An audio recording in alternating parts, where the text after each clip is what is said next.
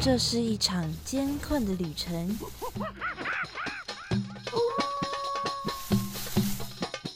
也是一场精彩绝伦的冒险。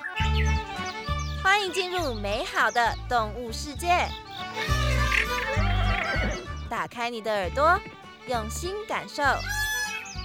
嘘，注意听，动物就在你身边。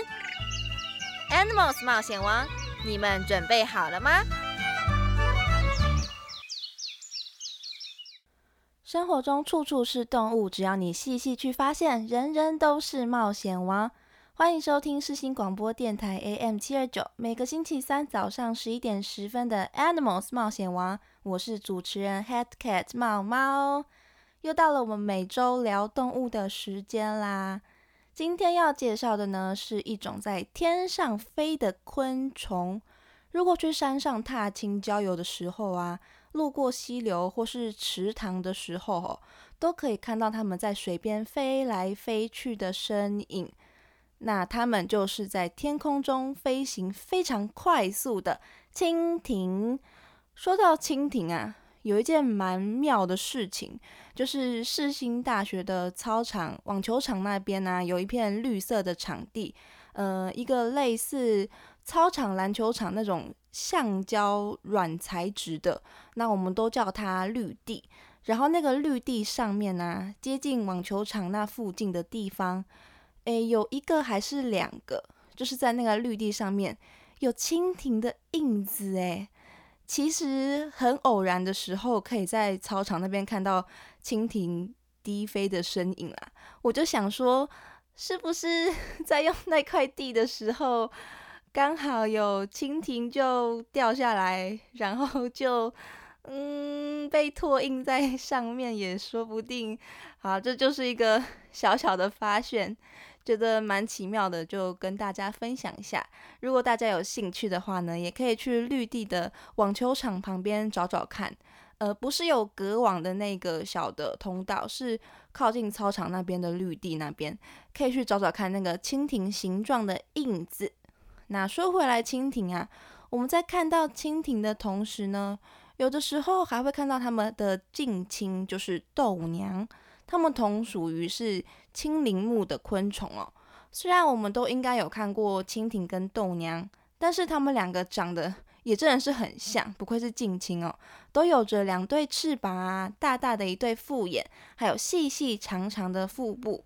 那我们到底该如何分辨它们两个呢？马上进入我们的第一个单元——动物大百科。哇，那里有好多动物哦！真的哎，可是我一个都不认识哎。哎，有一只动物朝我们走过来了，该怎么办呢？别担心，看我的法宝！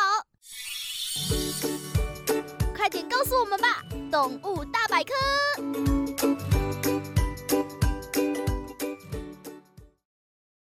蜻蜓跟豆娘长得真的很像哦，但是应该大部分的人都知道，有一种我们最常听见，也是最容易分辨它们的方式，那就是看它们停下来的时候啊，翅膀是不是合起来的。如果翅膀是合起来的话呢，那就是豆娘；翅膀张开的就是蜻蜓。除了这个最方便也是最好观察的特征之外，其实我们还可以看它们的眼睛。蜻蜓的眼睛呢是两个大大的，互相靠得很近，甚至呢有些蜻蜓的眼睛是相连起来的，看起来呢就很像一个小安全帽的感觉。而豆娘的眼睛呢，则是朝左右两边分开的，这也是分辨蜻蜓跟豆娘的不同之处的一个特点。那另外呢，还有大部分的豆娘啊，都是有着长长的腹部，都是比较纤细的。那蜻蜓的腹部呢，则是比较粗壮一点的，诶，但是不是所有的蜻蜓跟豆娘都能够用腹部的粗细来分辨啊？主要呢还是要看品种而有所不同，只是大部分都是这样，所以还是看翅膀跟看眼睛是最准确的辨认方式哦。那蜻蜓跟豆娘呢，它们都是很凶猛的肉食性动物，而且它们的视力都非常的好。在大老远都可以看到天空中飞翔的飞虫，然后就会起飞，速度非常快的接近它们，然后捕捉它们。蜻蜓捕食猎物的时候啊，有的时候呢会边飞边进食，有的时候会停到一只树枝上面再享用。但是啊，那只树枝可不是随便一只树枝哦。在看到蜻蜓的时候啊，可能会发现它停在一只树枝上面，下一秒呢就会飞出去，然后过没多久它又飞回来了。那这个除了是因为它在看到猎物之后，所以飞出去捕食之外，也可能是蜻蜓它正在巡逻哦。蜻蜓们之间是有领地意识的。那个树枝呢，就是它登高瞭望的地点，也就是专属于那只蜻蜓的宝座哦。有的时候可以看到蜻蜓停在树枝上面，腹部会一翘一翘的高高翘起来。那个时候呢，都是几几乎接近中午大太阳的时候。那这个是因为呢，蜻蜓它也不喜欢被太阳晒，为了少晒一点太阳啊。所以蜻蜓会把身体的腹部随着太阳的角度高高的翘起来，跟太阳啊呈现平行的角度，让被太阳晒到的地方啊可以面积小一点。那蜻蜓除了以不同姿势呢面对太阳的角度之外呢，张开跟收合翅膀来调节气流，也是它们控制体温的一个秘诀哦。哎，是不是觉得蜻蜓他们也是很会享受生活的？啊？他们也是生活智慧王哎，不像我们啊，被太阳晒过之后，头顶就会变成超烫的。也不知道 蜻蜓这样把屁股翘起来，它们晒过太阳之后，屁股也会不会觉得烫烫的啊？好，说到蜻蜓的屁股啊，那边呢有也有一个分辨蜻蜓雌雄的一个器官在哦。在雄蜻蜓的腹部尾端啊，就是它屁股的地方，有一个叫做觉卧器，很像我们抓娃娃机的那个爪子一样的器官哦。在蜻蜓交尾的时候啊，雄蜻蜓呢会用尾端的绝握器抓住雌蜻蜓的头部，诶，感觉就像大部分的动物交配的时候会防止呃雌性的动物跑掉一样，嗯，就是会。压制住它们，但是 看起来感觉蛮痛的，也不知道雌蜻蜓会不会觉得 头痛。那蜻蜓们呢，在交尾的时候会形成一个圆圈的姿势。诶，虽然叫做交尾，但是并不是尾巴对尾巴，而是在雄蜻蜓的腹部前端呢，也就是靠近胸部的下方啊，那边有一个雄蜻蜓的腹生殖器。所以蜻蜓尾交的时候啊，是雄蜻蜓尾端的绝握器抓住雌蜻蜓的头部，那雌蜻蜓的尾部呢，则是对到雄蜻蜓的腹部前端，就是类似于这样一个圆圈的姿势。而豆娘呢，通常是抓住脖子的地方，不是让绝握器抓头。我们在水边啊看到的，通常都是雄蜻蜓，那雌蜻蜓呢，只有在产卵的时期呢，它们才会到水边那边。等它们交尾完之后啊，雌蜻蜓呢就会跑去产卵。在产卵的过程中，雄蜻蜓呢通常都会护卫在雌蜻蜓的身边。嗯，这个举动倒是挺贴心的，可以加分一下。那大部分我们的蜻蜓啊，我们知道的它的产卵方式呢，就是蜻蜓将腹部的末端啊贴近水面，直接产卵在池水当中，让那个卵啊顺着水。水流呢沉到了水底，也就是我们平常所说的蜻蜓点水。诶，顺便一说，蜻蜓点水呢是出自于唐朝时期杜甫的《曲江二首》这一首诗。那这首诗呢是在说：“穿花蛱蝶深深见，点水蜻蜓款款飞。”也就是这样一首蜻蜓点水。那这样呢？蜻蜓点水这个词啊，现在呢则是来被用来比喻做事或是做学问不仔细深入或是太过肤浅的情况哦。那除了常见的蜻蜓点水式这样的产卵方式之外呢，不同种类的蜻蜓啊，还会在不同的地方产卵哦。像是魅影信葱啊，就是会产卵在水草的茎上面。如果是叫什么葱什么葱的啊，那个通常都是豆娘的名称。那还有像是奇纹古葱啊，它会产卵在腐烂的枯叶或是枯枝里。那枯马暗蜓呢，则是会将卵藏在浮叶的背面底下。朱带暗蜓呢会产卵在水池边的土里，青纹丝葱呢会产卵在水边的草叶茎上面，无霸钩蜓呢则是用插秧的方式来产卵，诸如此类哦，非常多不同的产卵方式。那为什么会发展出这么多的产卵方式呢？诶，就是跟各个品种啊，为了让卵在不同的水域环境中呢，能有更高的存活机会而演化出来的。虽然产卵的方式跟地方都不同，但是不论是哪一种产卵的方式哦，孵化出来的蜻蜓幼虫呢，都会生活在水里面。蜻蜓跟豆娘的生长啊，是不完全变态。所以他们小时候啊，跟长大啊会长得比较相似。他们两个的小时候的幼虫呢，被叫做水菜。这个“菜”字啊，是上面一个万一万元两万元的那个“万”字，那下面呢是虫的那个“悔”。如果单看“菜”这个字的话，菜是一种毒虫，它的形状啊像蝎子，尾部比较长，所以呢，水菜这样合起来的意思。就是水里面的蝎子这样的感觉，但是我觉得比起蝎子比较像蟋蟀一点，因为它的脚跟蚱蜢啊、蟋蟀一样都是长长的，然后曲起来的。诶，其实这个 水菜长得还蛮让人惊讶的，它就是那种如果 我一看到一定会被吓到的那种长相。水菜它有一个让我觉得。最吓到的地方呢，就是它进食的方式。它有一个诶可以伸缩自如的下颚，因为很像面具，所以那个下颚的捕食器官啊，也被称为面具。我是看影片看到的，就是看水菜进食的影片，就可以看到它的下颚就像是一个折叠的机械手臂那样，把折叠缩起来的那个部分打开，然后往前弹出。接着就把蝌蚪啊等等的猎物就捞回来，然后送到他的嘴巴里面。看到了当下内心的冲击真的是蛮大的。说实话，其实我觉得，嗯，它长得有点像外星人异形那种变种，但是它是蜻蜓小时候的幼虫哦。嗯，大自然真奇妙。看来蜻蜓小时候真的就是很凶猛的了呢。它们小时候啊，也就是肉食性的动物喽，会吃蝌蚪啊、孑孓啊，甚至是一些小型的鱼类。蜻蜓跟豆娘小时候呢，长得其实就蛮不一样的了。最不一样的地方在于它们的尾部。豆娘的水菜啊，在的尾部呢，有一个地方叫做尾鳃，有点像是虾子的尾巴，尾端呢都会有一半一半的那种构造，通常是三片。少部分的呢，只有两片。豆娘的水菜啊，会不断的在水里面摆动它的尾鳃来进行呼吸。至于蜻蜓的水菜呢，则是用直肠鳃来呼吸的。因为它的呼吸鳃啊是在腹部肚子的地方，所以呢就叫做直肠鳃。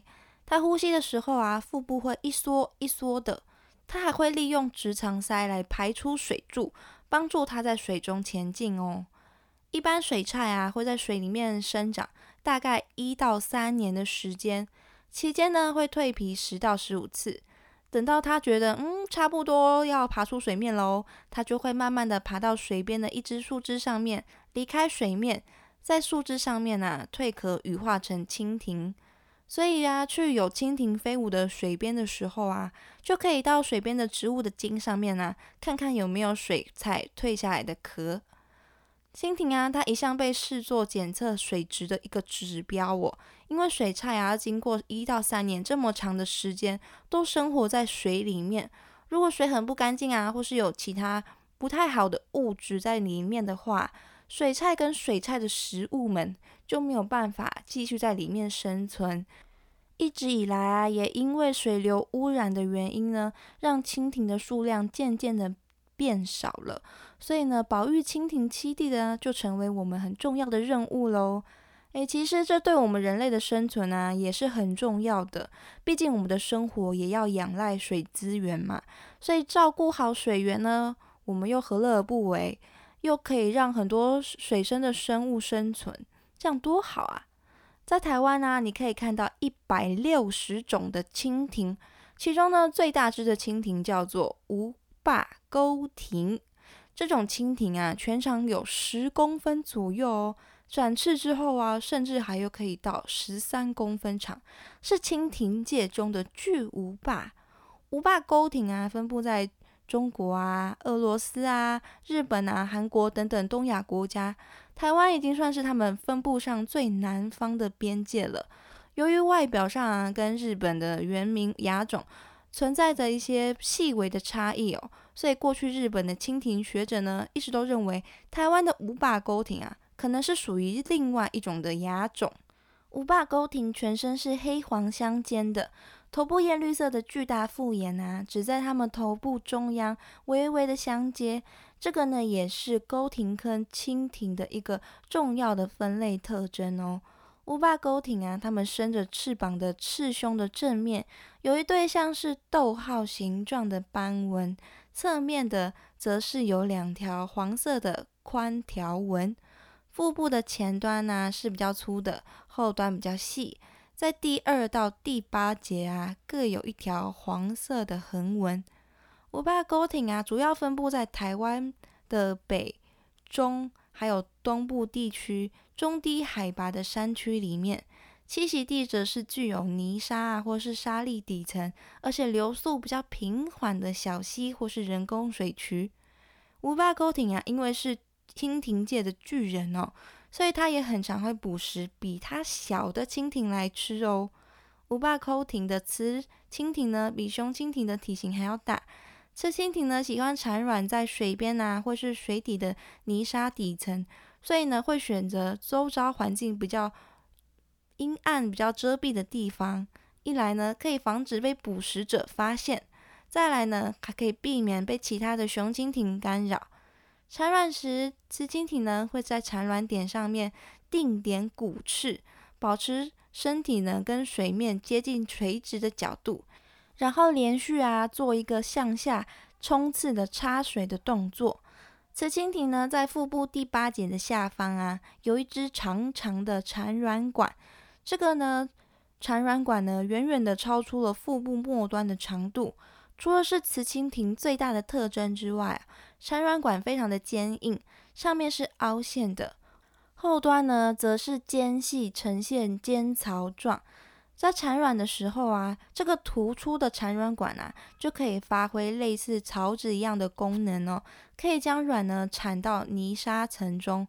有时候啊，碰到适合产卵的底层啊，这样的产卵动作可以多达两百次以上。这也就是我们前面有说到的插秧式产卵哦。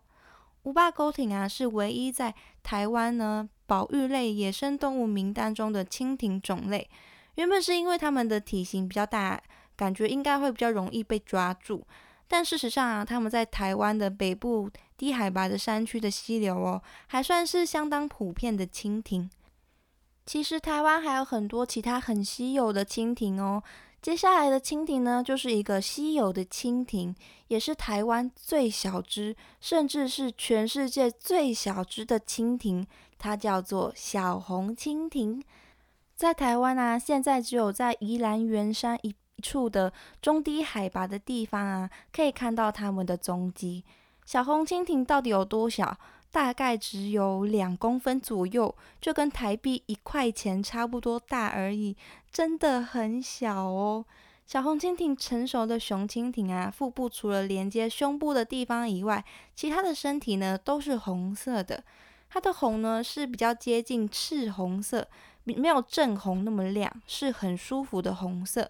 它的眼睛啊上半部也是红色的，下半部呢则是呈现灰色的。翅膀靠近身体的翅基的地方啊，也是带着红褐色的色斑。雌蜻蜓的颜色啊就没有那么高调华丽了，它们全身啊是淡黄色、咖啡色跟黑色相间的。如果啊在宜兰有幸可以看到它们哦，可不要把它们当做一般的小飞虫哦，它们是在台湾越来越少的、很稀有的小红蜻蜓。介绍完台湾最大跟最小的蜻蜓，那也应该要来介绍一下台湾的豆娘嘛。这种豆娘呢，在台湾很常见。猫猫我啊，就有在一些山里面的溪流的石头上面有看过它。但是呢，它们可是台湾特有种的豆娘哦。它们就是短腹幽葱。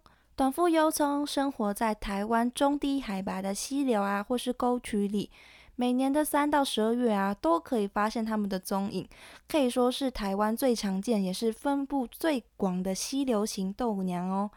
短腹幽葱啊，它们的体长啊，从四到五公分之间不等。雄豆娘的体型啊比较纤细，复眼呢是深黑色的，前胸两侧啊各有一个红褐色的圆点，胸部啊的侧面呢有红褐色的鱼钩状的斑纹，腹部的第一到第五节啊是红褐色的，剩下的腹部后半端呢则是黑色的，它的前翅啊是透明的。但是它的后翅中央啊，有一大块黑褐色的色斑，而且啊，有泛着金属的光泽哦。短腹幽葱的雌豆娘的身体啊，则是呈现暗灰色的，胸部侧面呢有黄色的鱼钩状的斑纹，腹部的两侧啊跟背上的中间有黄色的线条，翅膀一样有黑斑呐，但是它们并没有漂亮的金属光泽。熊的短腹幽葱啊，喜欢停在大石头上面休息，所以你常常呢可以在溪流的石头上面看到它们哦。它们交尾的时候啊，雌豆娘的生产方式呢也是很特别的哦。它们会在水中的石头或是枯木上面产卵，有的时候呢会用气泡裹住身体，然后整个身体就潜到水里面，在岩壁上面产卵。它们可以在水里面呢待十到二十分钟，这个时候的雄豆娘呢就会在旁边警戒，防止其他的生物哦过来干扰雌豆娘。不管多湍急的水流哦，短腹幽葱呢总是会潜进去，真的是很勇敢呢。那今天呢就给大家介绍这几种，当然呢还有更多更多种不同的蜻蜓跟豆娘啊。台湾呢可是有一百六十种呢。有机会见到它们的话，不妨就仔细的观察观察，看看你遇到的是哪一种蜻蜓跟豆娘哦。